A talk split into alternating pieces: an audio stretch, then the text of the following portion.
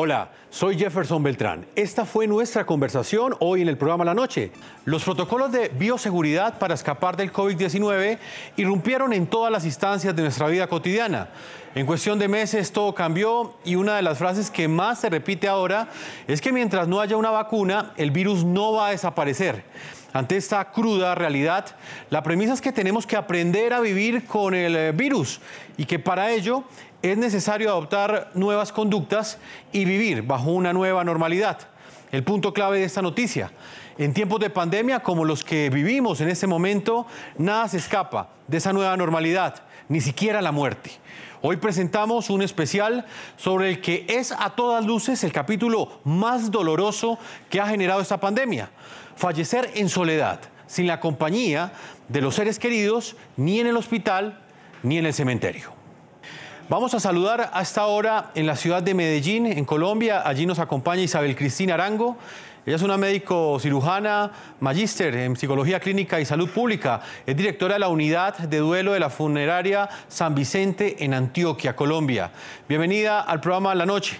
Buenas noches, muchas gracias por la bienvenida y por la invitación. Doctora Arango, me gustaría que me describiera cómo es un funeral en tiempos de COVID-19. Bueno, digamos que el tema se vuelve bastante complejo porque yo no sé si puede llamar funeral.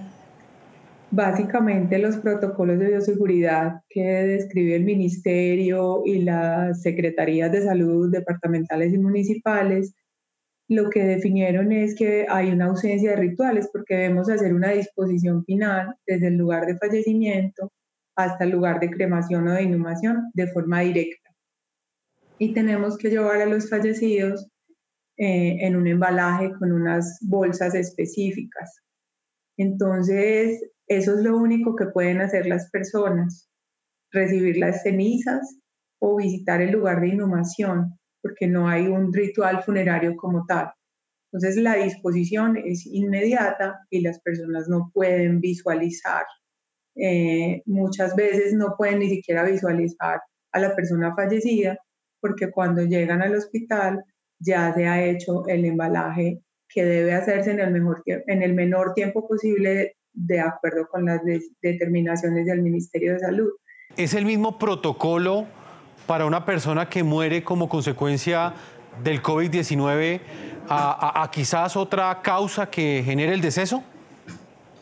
No, aunque estamos viviendo momentos muy difíciles, no es el mismo protocolo porque las personas que mueren por causas distintas tienen la posibilidad de recibir a los fallecidos, de llevarlos a los rituales de tanatopraxia, de velación, a las exequias y a la inhumación o la cremación. Claro que las exequias y todo lo que es la inhumación y la cremación, pues tiene una limitación de asistencia. Hasta ahora quiero integrar al padre Walter Zapata. Él es sacerdote católico, es guía espiritual de Noticias RCN y de NTN 24.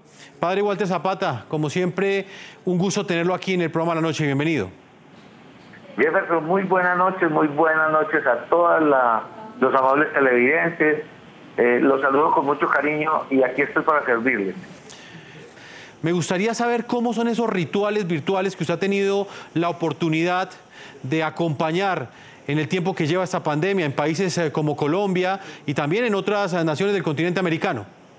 Pues Jefferson, de verdad que ha sido bastante novedoso, extraño, bastante complejo para todos. Yo he vivido aquí de cerca esto, a veces hasta tres funerales virtuales en una misma tarde y es un cúmulo de emociones bastante difícil porque todos los de COVID, pues usted sabe que no tienen ni siquiera la participación ahí de la familia y han habido bastantes problemas con esto. Para nosotros en nuestra cultura latina, el, el momento de la muerte es el acompañamiento. A veces la gente ni siquiera se ve en vida y quiere ir a dar ese último adiós. Es como despegarse o desapegarse y ir por lo menos y ver y ya queda como que la gente tranquila.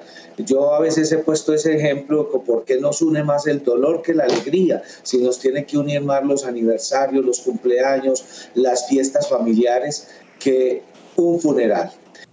Si quiere escuchar y ver a los protagonistas de la noticia, sintonice NTN 24 de lunes a viernes a las 6 de la tarde, hora de Bogotá, Quito y Lima, y 7 de la noche en la costa este de los Estados Unidos.